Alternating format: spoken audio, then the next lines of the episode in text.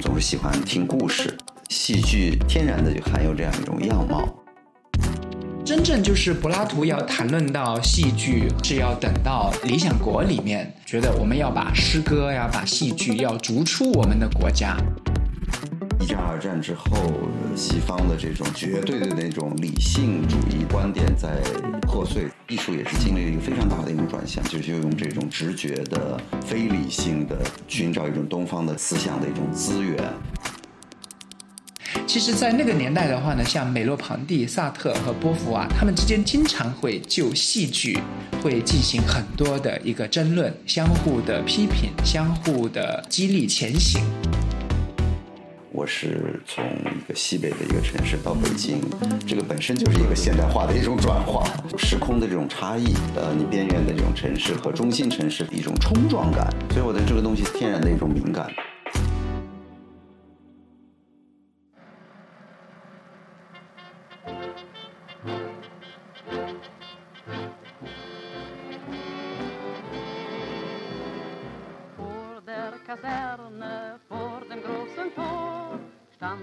言之有物，不止硬核。大家好，这里是新周刊硬核读书会 FM，我是好汉，啊，我是曹宁。今天非常开心啊，借着乌镇戏剧节的机会，邀请到了新青年剧团的创始人、戏剧导演李建军老师，啊，与这个复旦大学政治哲学系教授林夕老师，和大家探讨一个非常有意思的话题。那建军老师可以先给观众朋友们打个招呼。大家好，我是呃戏剧导演李建军，嗯，你们好。林老师也可以给大家打个招呼。Hello，大家好，我是林夕。呃，我们刚才给大家卖了一个关子啊，就是说我们要谈论一个比较有意思的话题。那这个话题其实就是戏剧与哲学。这个主题的策划其实受启发于一二年的时候，在阿维农戏剧节上，巴迪欧和尼古拉张的一次关于戏剧与哲学的一次讨论、一次活动。那他们认为说，戏剧和哲学其实有一个共同的问题，就是说用某种方式告诉人们日常生活之外的可能性。那巴迪欧甚至指出，他认为戏剧其实是真正的艺术，因为戏剧这个艺术，它可以通过独特的形式，让真正的观念在舞台上具体的出场。那我们今天在这个中国最具影响力的，也是最具实验性的这个乌镇戏剧节啊，我们觉得这个问题也是不可逃避的。所以说，我们这次节目的策划就是围绕这个乌镇的戏剧节“疾风劲草”板块。围绕这个李建军导演的新作品《世界旦夕之间》，邀请到了这个中生代的戏剧人和中生代的哲学家对话，谈谈戏剧一路走来它和哲学之间的关系。戏剧诞生于这个古希腊雅典城邦，可能在大概三千年前。那剧场其实是扮演着很重要的角色的。著名的哲学家柏拉图和亚里士多德其实都对戏剧发表过呃重要的理论的说法。首先就请林夕老师从哲学的角度讲讲这个戏剧和哲学在。古典时期，在两千五百年前的这个相爱相杀的一些有意思的事情。好，谢谢你好汉。古希腊里面呢，其实像哲学和戏剧这两个词汇，philosophia 跟 d e a d r e 那么这两个词呢，其实是高度相关的。哲学呢，我们都知道说是爱智慧；戏剧呢，这个词本身呢，其实它指的是我们可以去观看的一个场所。最早的时候，就是我们现在能够读得到的，像古希腊在这方面的论述，最早当然是可以追溯到柏拉图。但是呢，其实，在柏拉图之前的话呢，是会有一些历史的记载，讲到说苏格拉底呢本身其实是会在阿里斯多芬的戏剧里面出现。呃，阿里斯多芬之前其实是导过一一场喜剧，叫《云彩》。那在这部《云彩》里面呢，其实苏格拉底主要是一个非常喜剧或者是戏谑的这样的一个角色，他会去测量跳蚤的脚尺寸的大小，或者是要去偷他学生的衣服，然后呢，甚至就是努力的去劝说他的学生放弃自己传统的在呃古雅典城邦当时的宗教信仰。所以呢，其实是阿里斯多芬的这一部戏剧本身是对苏格拉底的一个像嘲讽，或者是我们说现在腹黑式的一个描绘。那其实呢，阿里斯多芬也并不是仅仅仅只是针对苏格拉底来写这样的一个嘲讽的戏剧。实际上，当时是有很多的公众人物或者是著名人物都在阿里斯多芬的戏剧里面出现。因为这个嘲讽呢，在最初的时候呢，可能是在戏剧舞台上面的一个嘲讽，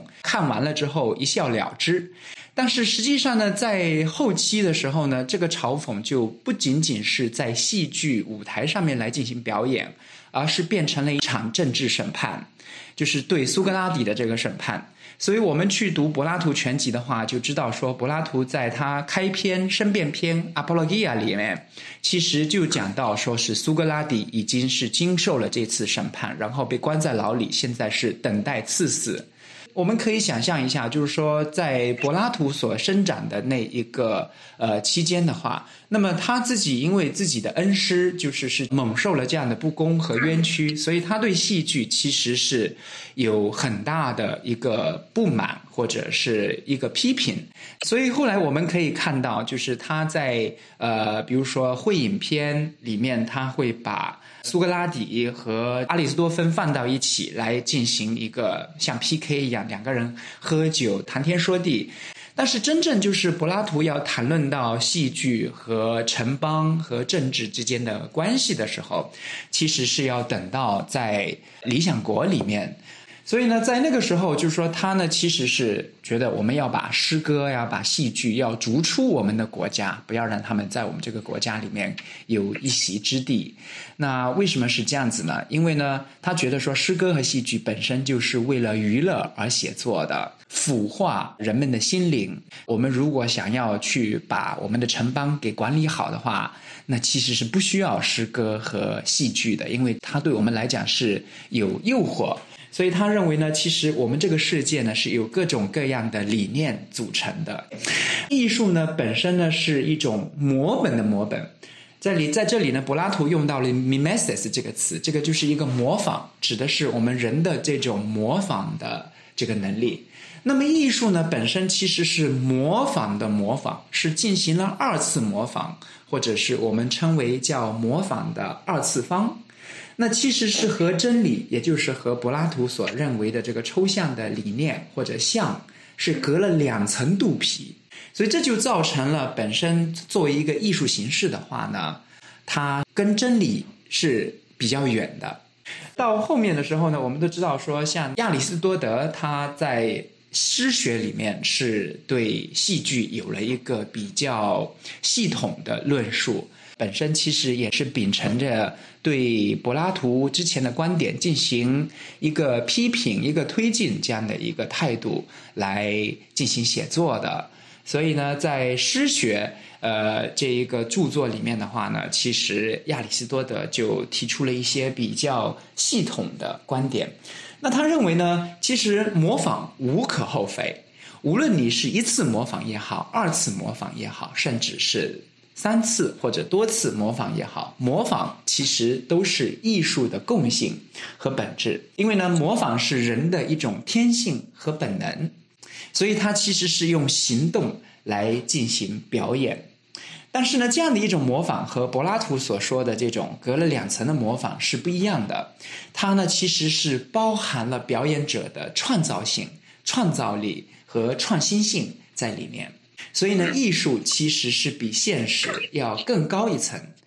所以在这个里面的话呢，我们可以看到亚里士多德其实是呃在审美观上面和柏拉图有了一个截然不同的看法。他呢其实是更加倾向于索福克里斯按照就是应然应当有的这种样子来进行一个模仿，而不是像这个。欧里彼得斯所讲的，按照他事物本来的样子，也就是真实的样子来进行一个描写和模仿。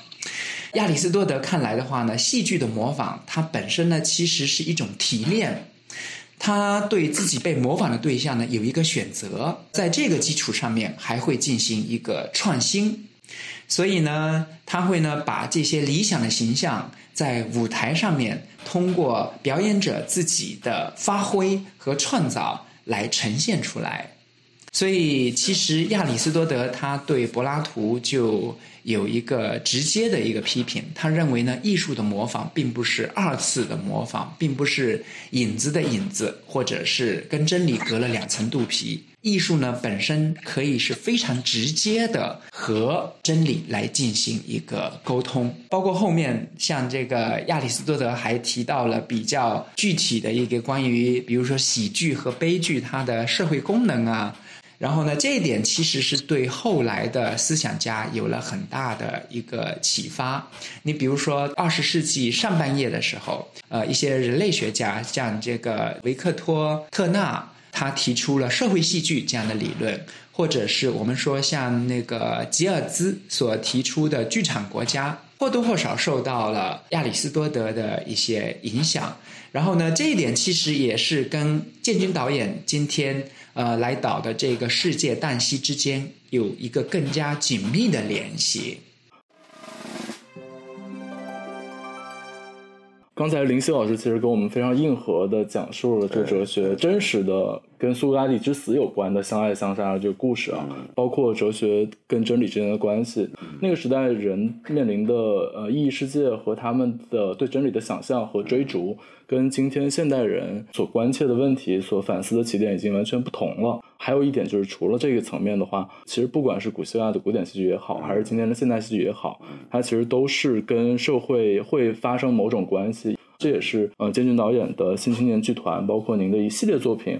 一脉相承下来的一个呃主的线索。建军导演不妨就给我们讲讲您的作品。呃，其实我们是昨天看了这个剧，所以我们其实非常想知道，就是您这个新作品在世界旦夕之间，它其实是根据那个法斯宾德这个一个同名电影改编的嘛，一个七十年代的片子。不知道您为什么会有这样的一个创作冲动？我的这个创作或者说这个新青年剧团这个名义，其实它是一个体制外的一个，或者对于戏剧来说是一种独立创作、独立戏剧。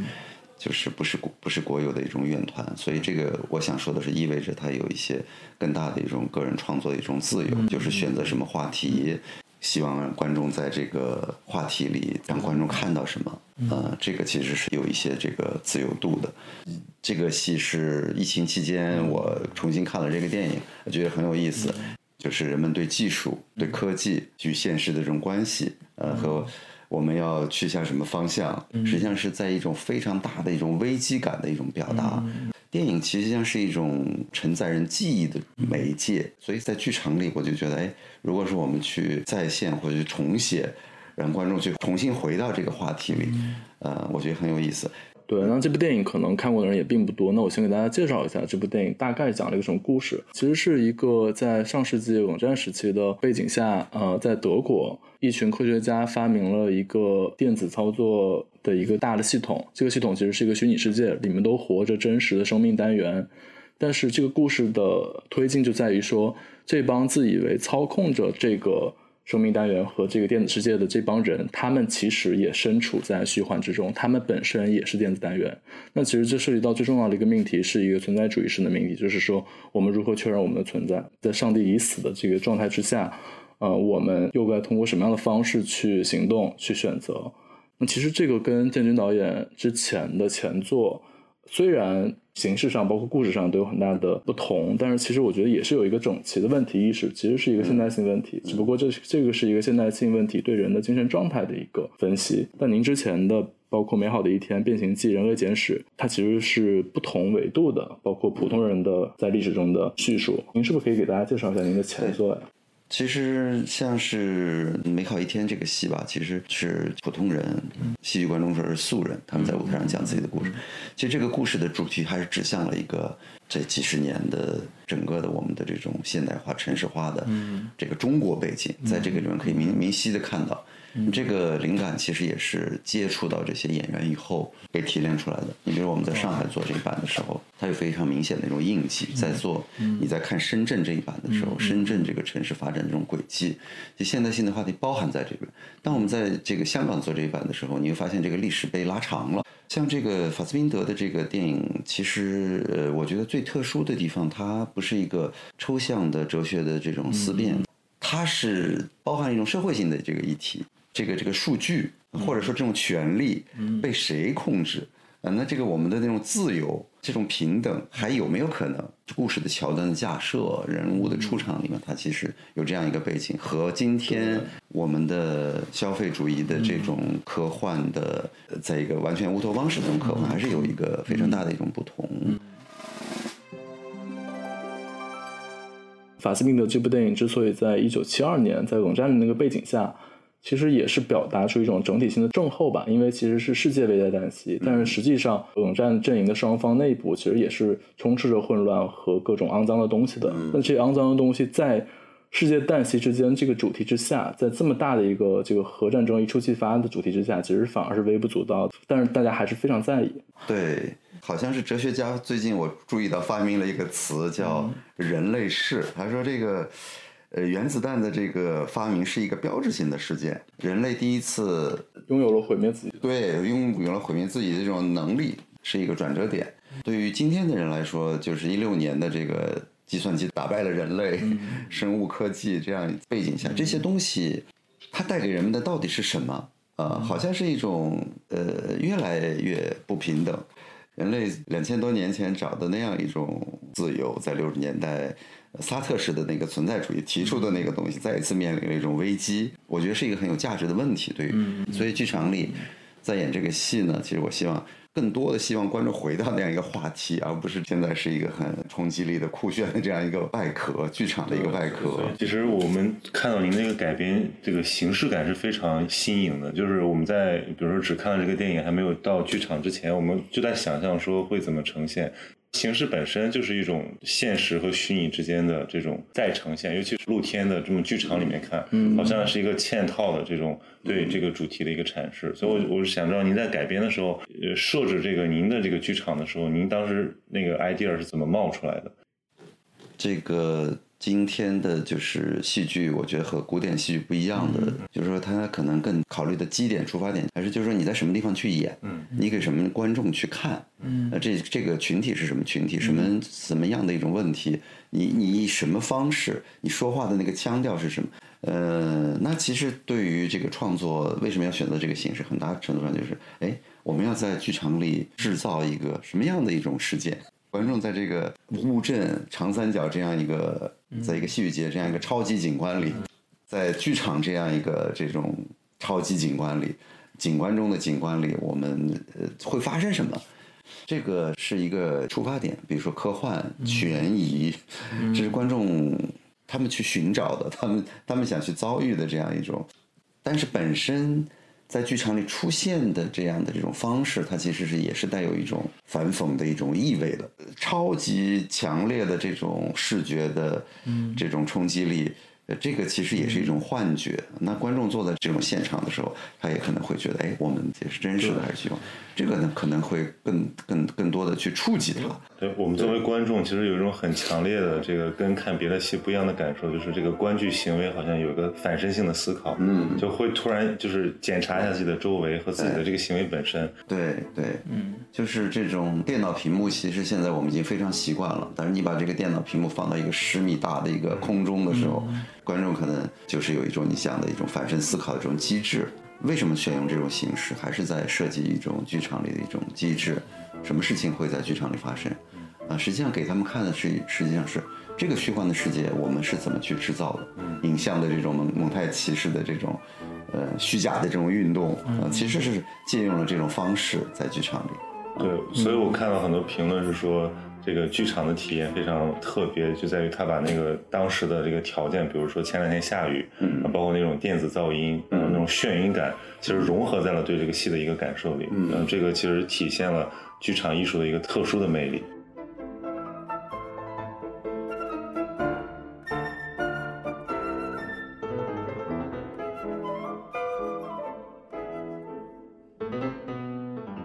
觉得就是我们刚刚聊这个话题，其实涉及到一个很重要的一个转向，就是现代戏剧它的合最大的合法性，其实现场性变成一个非常凸显的事情。是，但是在古典时期，当然也由于技术的原因，除了现场没有其他的技术。那在古典时期的时候，现场性并不是它最大的合法性来源。是，所以说我们也可以看到，在古典时期的剧作家或者说呃文本的作者，可能是第一作者。但是走到了今天，走到就包括影像化的实践和冲击之后，如果你是一个精巧的故事、完整的剧情，你其实是可以完全录好去呈现，那也是戏剧的一种方式。它被电影剥离了。那走到今天之后，戏剧的最大的合法性来自于现场性。这个现场性的调度，其实它的宗旨会变成了导演。因为我记得那个建军导演其实也说过，不愿意在文学之后，你希望是戏剧的第一作者，因为文学剧场不过瘾。呃，生活这么丰富多彩，为什么总要曲折的表达？我就比较好奇，您怎么看待这个导演从二十世纪到二十一世纪，其实短短的一百年走到舞台中央这么一个事情？特别好的一个问题。其实我简简短的说一个进入的一个点，这个可以谈谈的很多。其实二十世纪以后，整个的有一个文化的一种转向。呃，一战、二战之后，西方的这种绝对的那种理性主义的这种观点在破碎。对于艺术创作来说，艺术也是经历了一个非常大的一种转向，就是用这种直觉的、非理性的，寻找一种东方的这种思想的一种资源。比如说，在剧场里人的身体。比如说古典时期的这种绝对逻辑化的三一律式的这种戏剧的这种原则，它就变得不站在那个中心的那个位置了。二十世纪七八十年代，普遍性的剧场有这样一个很大的一种转向啊。呃，这所以说在这个脉络里，尤其对于我们来说，我们我们所说的这种独立剧团来说，呃，它实际上是呃给予了这样一种可能性。比如说你在建制里你去工作，你选一个题目。你要经过艺委会的同意，然后，嗯，这个创作机制就是导演、剧团、演员、编剧他们的位置，这个创作机制是怎么去创作的？那它有很多的这种制度性的一种约束，你的那个自由度可能没有那么大。嗯，对于今天来说，那么多的年轻人，比如说在乌镇戏剧节，呃，他们有这样一种平台，他们几个人组成一个小的一种团体。像做一个社会实践一样，本身就没有那样的这种工业生产的这种体制的这种压力，那他们做的时候可以有很大的自由度。金军老师从从业者的角度给我们讲了很多外行看是看不到的一些很内部、很深度的视角，然后包括刚才金军老师的那个说法，已经 Q 回了林夕老师可能可以有所分享的一个部分啊。林夕老师其实研究现象学。我们也知道，存在主义哲学的很多重要的人物，比如说萨特、加缪，包括波伏娃，都是剧作家。最早林夕老师给我们介绍了哲学和戏剧的这个相爱相杀的关系，其实很大程度上，我们可以把它理解成理性与感性、酒神精神和追逐智慧的说法的一种碰撞和撕扯。当我们走到了尼采之后，走到了现代之后，呃，好像哲学。呃，与文学、哲学与戏剧的关系变得特别的紧密了。好像哲学家发现我必须要用戏剧来表现我的思想，哲学家发现我必须要用小说来表达我的思想，反而创立一个理论已经是不可能的任务了。其实我刚才在听建军导演关于他创作这部剧的一些。背景的思考，然后也是深受启发。我觉得建军导演其实是一个特别有想法的人。如果我们来看《世界旦夕之间》，就是这一部原作的话呢，可以看到，就是这一部作品它本身，呃，在运用电影的语言的时候呢，它其实是可以非常巧妙的用到很多镜头，以及再加上媒体的这种技术。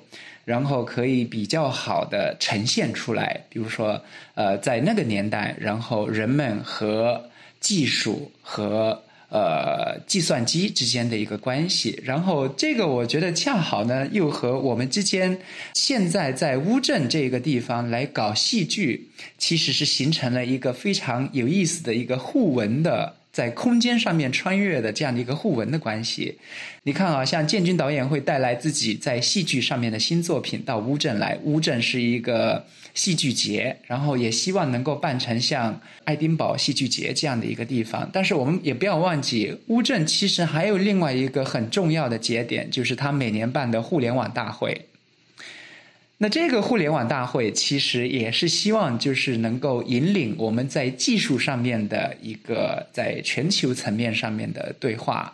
有这么多的互联网的巨头和公司会齐聚一堂，然后来讨论互联网和社会的关系，比如说这里面的技术伦理的问题等等。其，所以我觉得，其实我们在乌镇这个地方来谈戏剧，本身是离不开技术的这个层面。所以这个是和当年就是法斯宾德在拍《世界旦夕》之间这个科幻所谓的科幻剧的时候，是形成了一种互文的关系。它其实是借这样一个科幻的外壳来讨论人的存在、人对自己的感知，然后呢，就是我们的存在到底是要怎么去赋予它的意义，怎么去了解它的意义。而且最关键的是，就是我们如果是在在不同的现实之间切换的话，那么这样的一种切换对我们呃的感知会造成什么样的一个影响？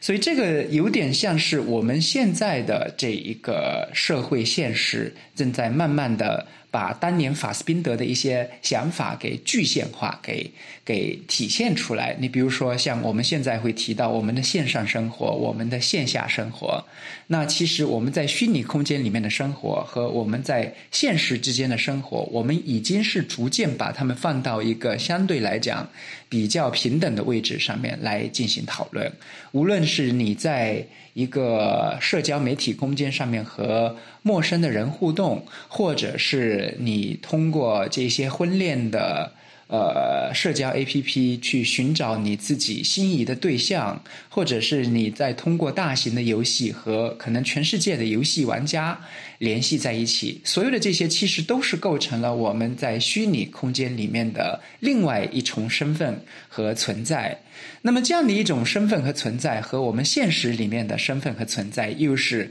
发生了何种程度上面的勾连？彼此之间又是如何来进行相互的影响？我觉得这些呢，其实都是当年法斯宾德所要讨论的一个话题。所以呢，像刚才好汉提到了关于存在主义和戏剧之间的关系，这一点呢，恰好是要放到。五六十年代那个整体的世界氛围和背景里面来进行一个谈论，因为呢，其实是在当年的呃这样的一个背景之下，特别是经过了二战之后，那我们其实都知道，二战呢对整个。欧美的知识界其实是引起了他们很大的一个反思。他们之前洋洋自得，觉得说欧美的文明代表了人类文明更加高级的、更加先进的那一部分。但是呢，其实恰恰是这些国家发动了可以毁灭人类的这样的一个战争。所以呢，呃，刚才像建军导演所提到的人类记。那么这个人类记呢，其实是，呃，就是是，的确是讲到了，是现在是以我们人类的活动来形塑整个这种自然的环境，然后呢，我们所构建出来的社会环境，其实已经大大超出了自然环境的所能够覆盖或者承受的一个范围。这个人类记这里面肯定是包含了利和弊在那里。那么它利的方面是说，我们可以更加接近于，比如像罗尔斯，还有其他的一些哲学家所想的，能够实现社会的正义。因为其实这么多年以来，包括从柏拉图到亚里士多德，然后呢，到了我们现在，我们要解决的一个问题就是如何去消解。由于一些天生的因素所给我们造成的一些不利的影响，也就是我们俗话所说的这些起跑线，比如有可能有些人天生就是残疾的，可能在资源禀赋上面就会比其他人要落后不少。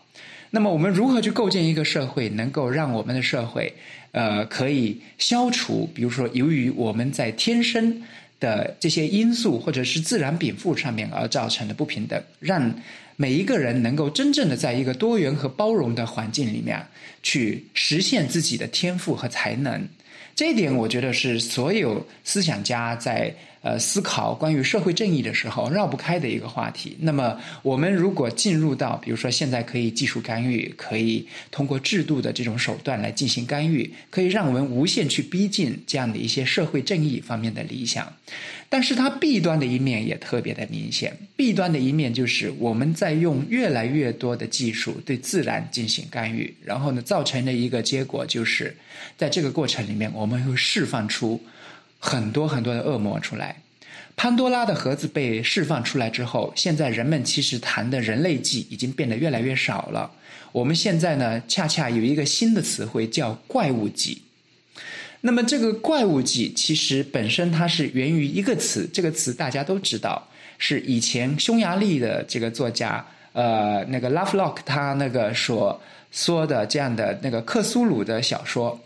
那么这个这个克苏鲁这个词本身呢，其实在拉丁语里面的话，它表示的是生生长这样的一个意思。那后来在这个就是我们这位作家的笔下，克苏鲁变成了一种固定的文学的题材，就是是以血腥、暴力和恐怖为主题的这样的一个题材。那么这个词后来就是又被这个美国的思想家。借用过来，然后呢，创造了一个词叫“克苏鲁纪”，也就是我们可可以把它称为叫“怪物纪”。那么这个怪物纪其实是从人类纪里面衍生出来的，它的意思就是讲的是说，我们现在所处的这样的一个社会里面，人类都不见得是真的能够真正去主导这个过程。比如我们说新冠病毒这个事件，那么在这个过程里面，其实已经是病毒。技术风险、各种恐惧来主导了我们对于这个世界的感知。在这个过程里面，看到有各种各样的怪物、各种各样的魔兽被释放出来。所以，这个怪物纪其实也是我们说在讨论技术伦理的时候特别重要的一个层面。那这个层面，我们如果回到像这个五六十年代这些存在主义的作家，我们说包括像萨特、加缪、波伏娃、美罗庞蒂这些就是存在主义的作家来看的话，他们那个时候其实思考对整个欧美是否真的能够代表人类文明前进的方向，是产生了非常深刻的质疑。有这么多的入侵，有这么多的殖民，有这么多的恐惧、恐怖的事件，很多时候都是因为欧美的文明而起。所以，其实欧美的文明应该要放下这种洋洋自得的心态、自大的心态，而是真的能够转为去思考，就是我们从人类存在的本身，然后呢是如何能够跟这个世界达成一个更好的相处的关系。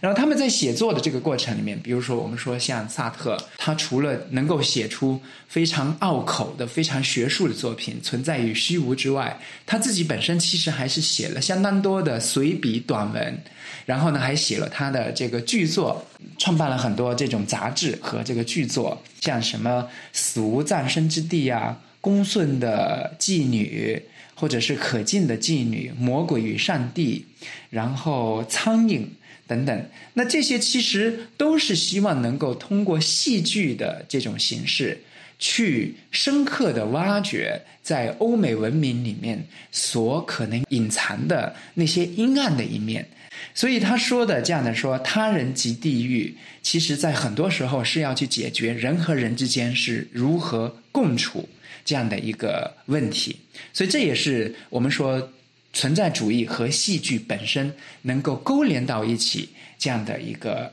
一个最初的一个出发点。那么到后面的时候，其实我们可以看到有很多像波伏娃的这个作品，因为波伏娃本身对性别问题比较感兴趣，所以他在他的这个剧作里面其实是会包含很多他自己在性别规范、性别意识等等方面的一些思考。然后呢，这些思考其实都是要去破除从笛卡尔时代所沿用下来的这样的一个身心二元论。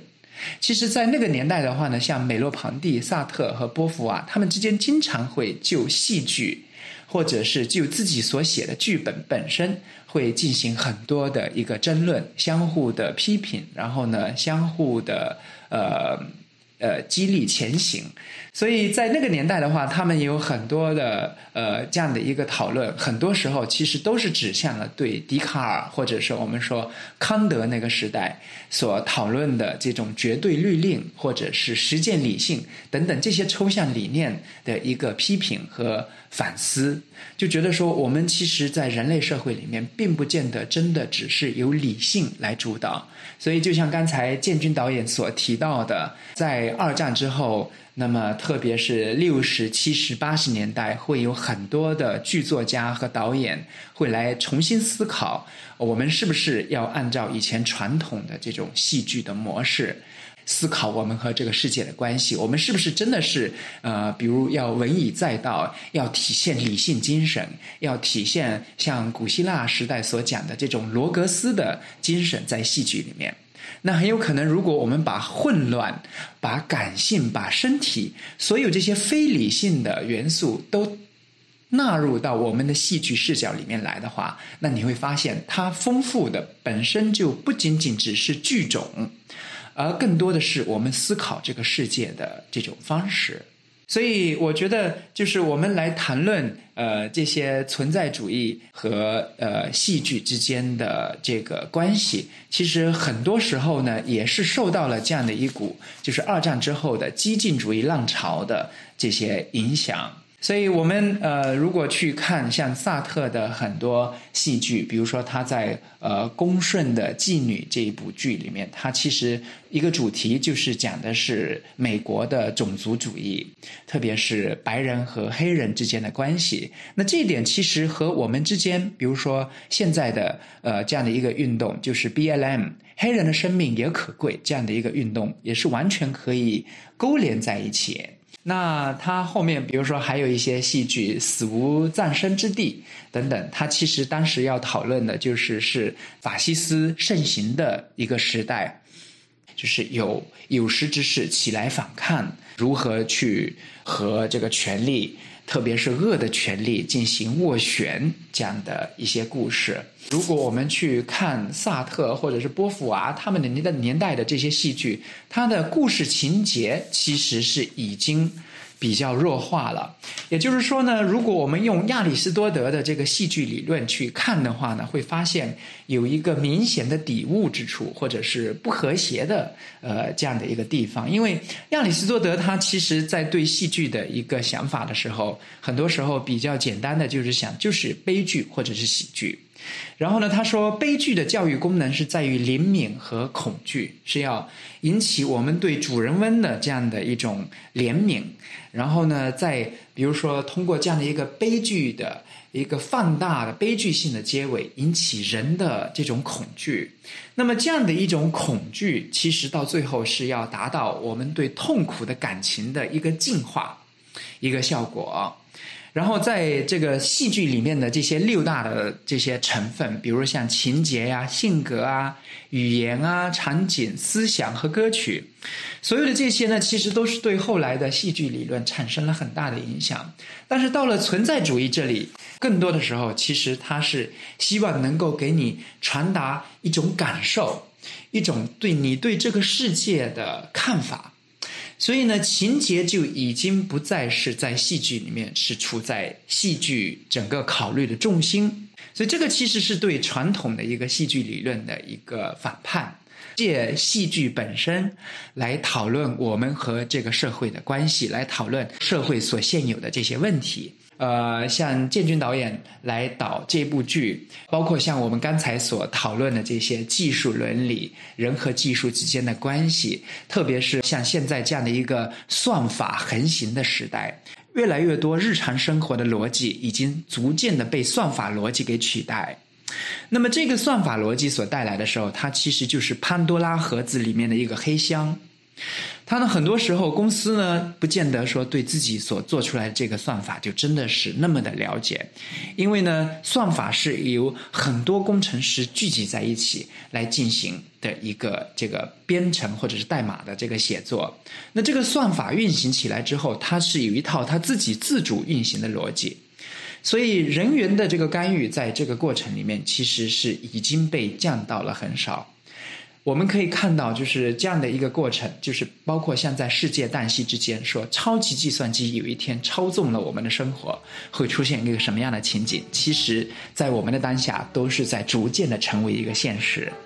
所以，我觉得我们今天在乌镇，然后呢，呃，像建军导演来借这部剧，对它进行一个舞台的重新呈现，其实是非常有意思。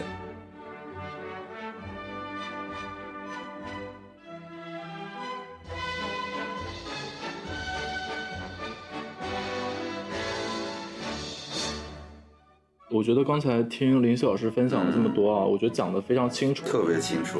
非常清楚，然后也勾起了我很多我看剧的这种体验，对电影的一些思考，对这个作品本身原作的一些思考。存在主义的戏剧，包括现代戏剧，它其实是召唤了被现代性所放逐的幽灵，就是感性的肉身的经验。呃，那我觉得看这个戏的时候，包括呃那个建军导演在剧场安排那种他走过树林的那种切实可听到的那种自然的声音，包括里面有一个特别有意思的心理学家，心理学家他代表一个理性的化身，他不断的出现，不断的说这个主人公病了，但他最后是他自己主动自杀的。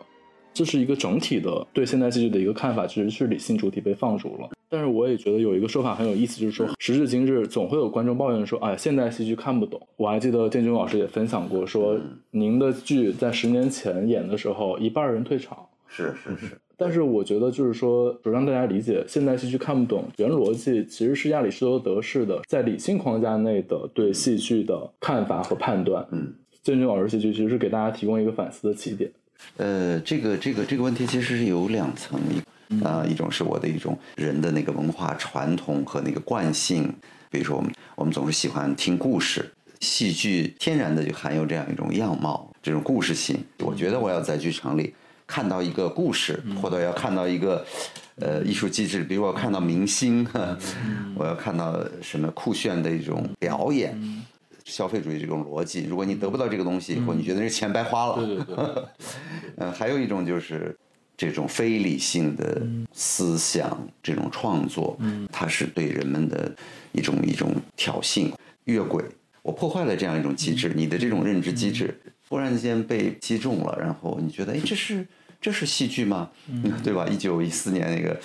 艺术中就有这个把这个非现成品放到美术馆里，当时引起了极大的这种震惊。到今天我们也还在讨论这样一个问题：戏剧一定是呃要这样去讲故事吗？一定是会让你觉得很舒适吗？那个节奏一定是很紧凑的吗？如果不紧凑，但是这个后面带来一个很大的一个分叉点，就是那种不紧凑，呃那种。嗯，让你的不舒适，嗯，它的背后是不是有意义的？对，有意图，是不是有意图的一种设置？他要做什么？嗯，呃，这个是非常重要的。所以，所以在这个里面可能有很多的一种层次。就是戏剧是一个，我觉得是一个非常的即时性的一种东西。最本质的，留下那个最重要、最独特性的东西，就是我演你看，就是这样一种即时性的这种看和演的这种关系。这种关系就变得非常的强烈，非常的具有一种本质性。这也是戏剧走到当代现代的一个很大的特点。对对对，包括就是哲学家那个巴迪欧，